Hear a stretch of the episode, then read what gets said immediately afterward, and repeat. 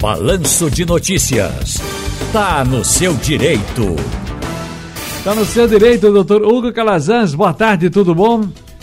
Boa tarde, Ciro. Boa tarde aos ouvintes da Rádio Jornal. Tudo uma, bem, amigo? Tudo bem. Olha, uma universitária de 25 anos está sendo investigada pelo desvio de quase um milhão de reais do fundo de formatura do curso de medicina da Universidade de São Paulo. O dinheiro foi arrecadado pelos alunos da instituição que, agora, estão no prejuízo. Ao todo, 110 pessoas teriam sido afetadas. Situação semelhante com a que aconteceu em 2017, quando uma empresa, aliás, uma empresária de João Pessoa, sumiu com mais de um milhão de reais de formandos de uma universidade particular.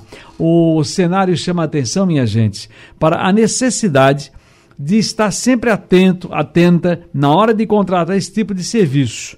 Por isso, doutor Hugo Calazans Quais são as orientações iniciais para quem está se programando para realizar uma festa de formatura, uma festa de casamento? A gente já soube aqui, eu botei no povo na TV, aniversário. O, foi uma surpresa. Aí na, na hora ficaram lá batendo palma, não tinha bolo, não tinha refrigerante, as coxinhas não chegaram e o aniversário ficou sem entender nada. Era uma surpresa. A família veio, gente até de viagem de fora, aniversário pagaram antecipadamente para um buffet, buffet, né, que chama um buffet, uma empresa, e não chegou nada. E aí, quais são as orientações para a gente se prevenir? É um absurdo, né, Ciro, esse tipo de situação. Pois Quando a gente é. trata de eventos, né, a gente está tratando aí de realização de sonhos da, das pessoas, né? Seja uma formatura, um casamento, um aniversário.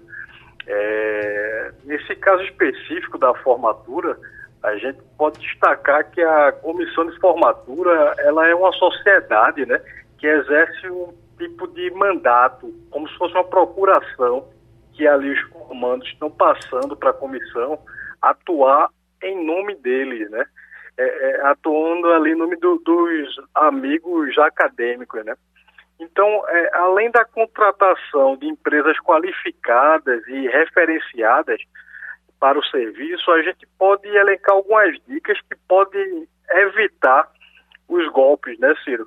É, por exemplo, a gente pode destacar não deixar o dinheiro na mão apenas de uma pessoa. É, é importante fazer um estatuto quando da instituição ali da comissão de formatura e deixar claro que é obrigatório mais de uma assinatura, duas assinaturas, três que seja, para movimentar a conta bancária. Outro, outro tópico que a gente pode levantar é que o dinheiro só pode ser usado para investimentos com autorização dos demais alunos, né? Fazer uma votação ali com os alunos, com os formandos e ver se a maioria concorda que esse dinheiro seja utilizado para investimentos durante o pagamento aí para a formatura. E a, a última, mas a principal, Ciro, seria a prestação de contas do dinheiro da formatura, prevenção e acompanhamento mensal desses valores, contando com um contrato bem formatado ali, para que haja esse controle da comissão de formatura e evitando, assim, esse tipo de surpresa, né? É, a transparência das movimentações financeiras da comissão de formatura deve ser o carro-chefe nesse tópico. Muito bem, agora sim, é bom inclusive já adiantar para o pessoal o seguinte: formem uma comissão de confiança séria que vocês possam trabalhar, manejar ali o tempo todo, não é isso? Verdade. A, a, a escolha dos membros da comissão de formatura é muito importante, ela é feita por todos os formandos, né?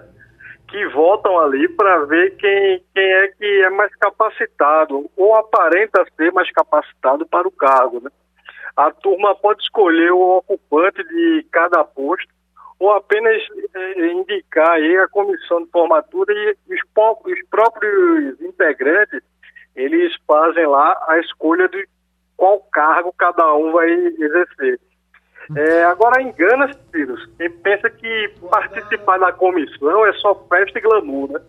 Os membros que integram ali a comissão têm responsabilidades, responsabilidades sérias, como representar juridicamente a turma, gerir o dinheiro do fundo de formatura, é, escolher o, os contratos ali de melhor custo-benefício, é, seja do buffet, das atrações musicais, o salão de festa, por exemplo, também tem que encontrar soluções para os impasses ali que vão ocorrer durante todo o tempo que vão gerir o dinheiro, né? E também envolver os demais alunos em atividades. Essa é uma responsabilidade séria aí da, das comissões e a posição do gestor ela é delicada, pois além de não ter direito à remuneração via de regra, né, ela deve agir conforme a vontade do, do dos mandantes, dos, dos formandos, né? Sim. Sob pena de responsabilização civil. Olha, eu estou aqui no WhatsApp com o Edivaldo, é de Afogados, Edivaldo, né, Edivaldo? Boa tarde para você. Boa tarde, amigo Ciro. Aqui é Edivaldo de Afogado. Estou querendo fazer uma pergunta aí em relação ao, ao consumo ao, ao do, dos, dos aparelhos que a gente compra hoje em dia. Porque antigamente a gente comprava um chuveiro elétrico e ele dava um ano de garantia e quando a resistência quebrava, durante um ano de garantia ele cobria. Ah. Hoje em dia, a gente compra o chuveiro, o mesmo chuveiro elétrico, aí tem a garantia do chuveiro, que é de um ano ainda, só que do, da, do, da resistência só dá garantia de três meses. Aí eu pergunto ao nosso amigo aí que vai tratar desse assunto aí de, do consumidor, é possível um, um produto ter dois, três tipos de garantia no mesmo produto? Sendo a resistência um determinado período e o aparelho como um todo outro período. Isso é, é legal? está dentro da Constituição, dentro da regra aí do consumidor? Vamos ouvir o que é que diz Faça... aí o doutor Hugo Calazans.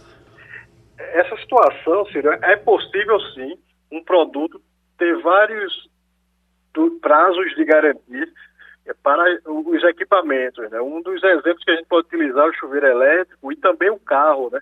É, a gente tem garantia de, de carroceria, garantia de, de motor, garantia, é, é, equipamentos que não tem garantia alguma, né? É possível sim. Agora, o que o consumidor ele tem que fazer valer o direito é em relação à informação clara dessas garantias. Ela tem que ser uma informação clara e objetiva. Porque acaba ficando tudo naquelas letrinhas miudinhas que a gente não enxerga, tem que ter uma lupa, né? For dessa maneira, isso é ilegal. É, isso é contra ah, os princípios do direito do consumidor. Né? Ou seja, voltamos àquela máxima: o que é acertado, o que é aprazado, não sai caro, né? Perfeito, sim. Muito bem. Doutor Hugo Calazans, aquele abraço e até a próxima. Forte abraço, estamos à disposição.